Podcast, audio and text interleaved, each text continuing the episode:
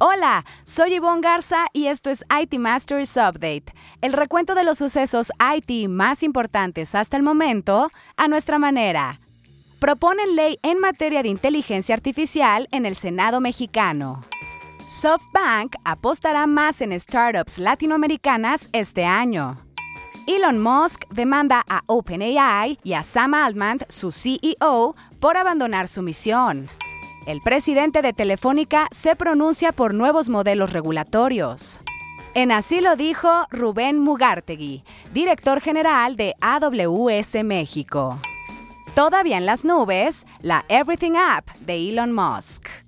El ISTE es una de las historias innovadoras. Para el IT Masters Insight tendremos a Gerardo Treviño, CIO de Axtel.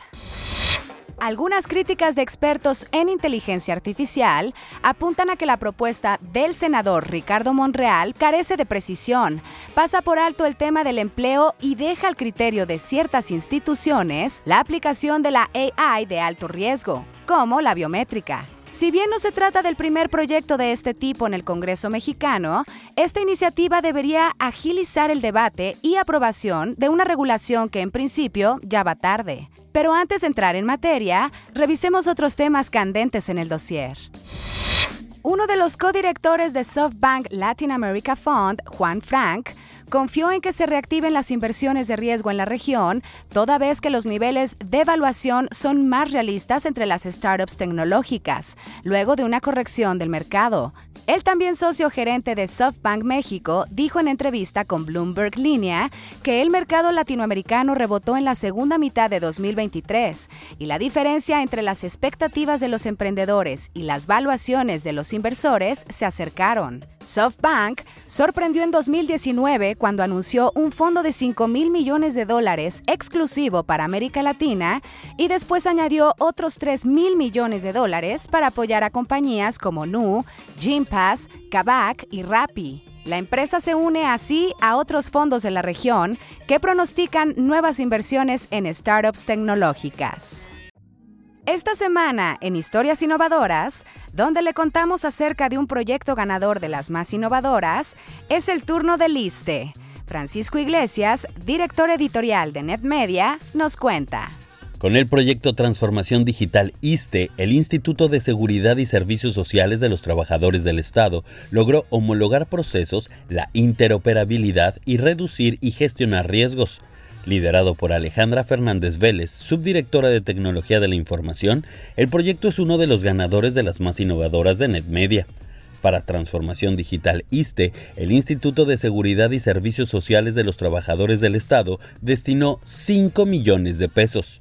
El proyecto consiste en la implementación de plataformas tecnológicas tales como AMATES, el sistema de referencia y contrarreferencia CIRECO, el sistema de cita médica telefónica y por Internet y el registro automatizado de licencias médicas RALM para sistematizar, estandarizar, regular y mejorar los procesos y prácticas a través de los cuales se otorgan los servicios de salud además de incorporar cita médica al 100% de las unidades de primer nivel de atención, ahora es posible analizar el número de derechohabientes que se atienden en las unidades médicas y, en su caso, realizar la redistribución poblacional para evitar la saturación del servicio de medicina general familiar. También se integró el expediente clínico electrónico único, la hoja diaria de registro de consulta externa y la receta médica electrónica. Muchas felicidades al Instituto de Seguridad y Servicios Sociales de los Trabajadores del Estado por ser una de las historias innovadoras 2023. En la gustada sección que esto y que lo otro, el fundador de Tesla, Elon Musk, demandó a OpenAI y a su CEO, Sam Altman, por violar la misión fundacional de la startup de inteligencia artificial al anteponer las ganancias sobre la humanidad, según alega la demanda presentada en San Francisco. Los abogados de Musk dijeron que Altman y el cofundador de OpenAI, Greg Brockman, se acercaron al multimillonario en 2015 y acordaron formar un laboratorio sin fines de lucro que desarrollaría inteligencia artificial general para el beneficio de la humanidad. Musk, también cofundador de OpenAI en 2015, renunció a la junta directiva de la compañía en 2018. Ahora, criticó que la estrecha relación de la empresa con Microsoft ha socavado la misión original de crear tecnología de código abierto que no esté sujeta a fines corporativos y se ha transformado en una filial de código cerrado de la compañía que fundó Bill Gates. Veremos en qué termina el asunto. En su discurso inaugural en el Mobile World Congress 2024, celebrado a finales de febrero pasado en Barcelona, el presidente de Telefónica, José María Álvarez Payete, hizo un llamado para que se tengan en cuenta nuevos marcos regulatorios acordes con el siglo XXI. El también presidente de la Junta de la GSMA, el organismo detrás del Mobile Congress, destacó que es tiempo de colaborar no de posicionamiento abusivo, sino de uso responsable de recursos compartidos de un nuevo marco regulatorio. A un año de lanzamiento de Open Gateway, la iniciativa liderada por la GSMA para proporcionar acceso a las funciones y capacidades de las nuevas redes de las operadoras mediante las llamadas API estándar suma ya 47 operadoras.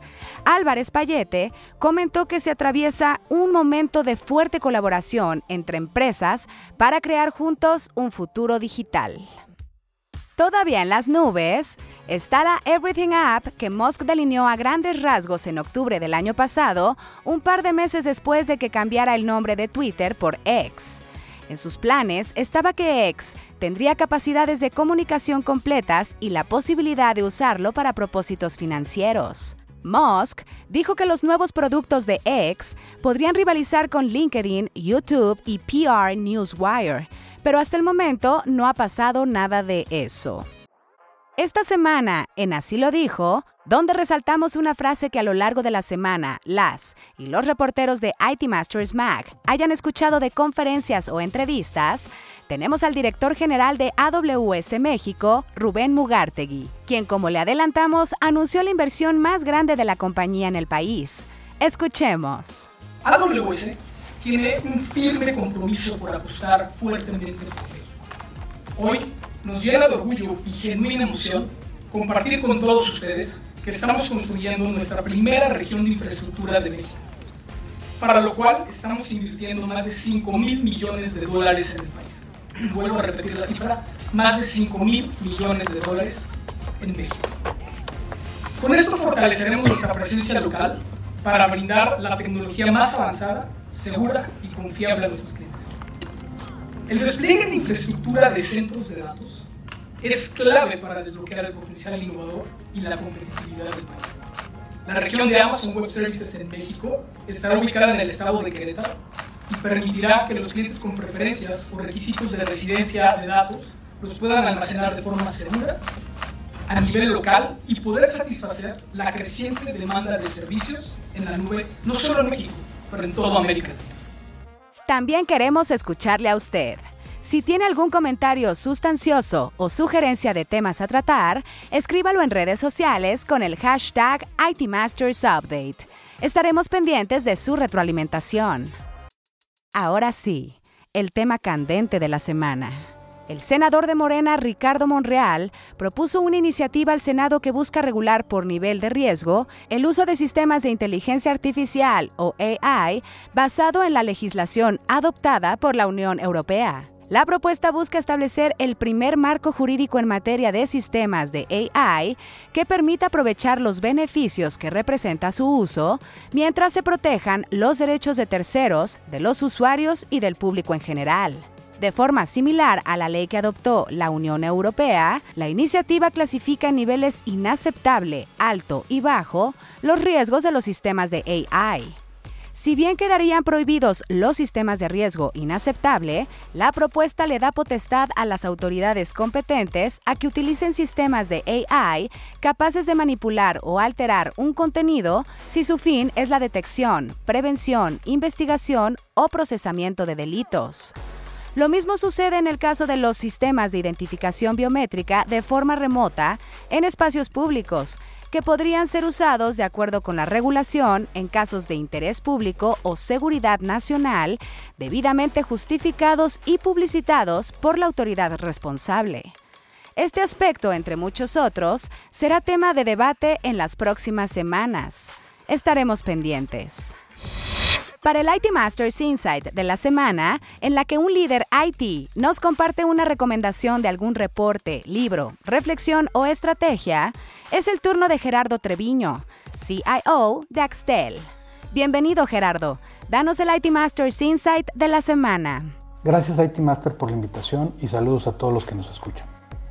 Es indudable que en los últimos años la democratización de la tecnología ha facilitado enormemente su adopción en las organizaciones por lo que los líderes de IT debemos estar constantemente evolucionando nuestra propuesta de valor. La reflexión que quiero compartir hoy es una estrategia llamada Agenda 360, a través de la cual evaluamos de forma trimestral el valor que le generamos al negocio en tres dominios principales. 1. Contamos internamente con las capacidades claves para entregar soluciones de forma ágil y centradas al cliente o existen nuevas tendencias a adoptar. 2. Tenemos un sólido posicionamiento como área de IT ante los líderes de negocio, es decir, somos sus consultores tecnológicos de cabecera. Y tres, influimos de forma activa en la estrategia de negocio de la alta dirección a través de propuestas disruptivas. Esta simple práctica nos permite identificar fácil y rápidamente si tenemos que calibrar nuestra propuesta de valor para fortalecer nuestro rol de agente de cambio. Espero que este insight te haya sido interesante y deseo que tengan una excelente semana. Mi nominado para el siguiente IT Master Insight es Eduardo Medina, Global IT Manager de Little Caesar. Muchísimas gracias Gerardo por tu IT Masters Insight de la semana. Buscaremos a tu nominado para el próximo episodio. Si quiere leer más sobre lo que aquí le contamos o novedades del mundo IT, visite nuestro sitio web itmastersmac.com o síganos en redes sociales como IT Masters Mac.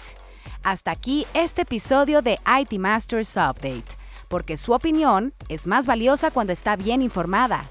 Tiene aquí una cita todos los lunes. Buen inicio de semana.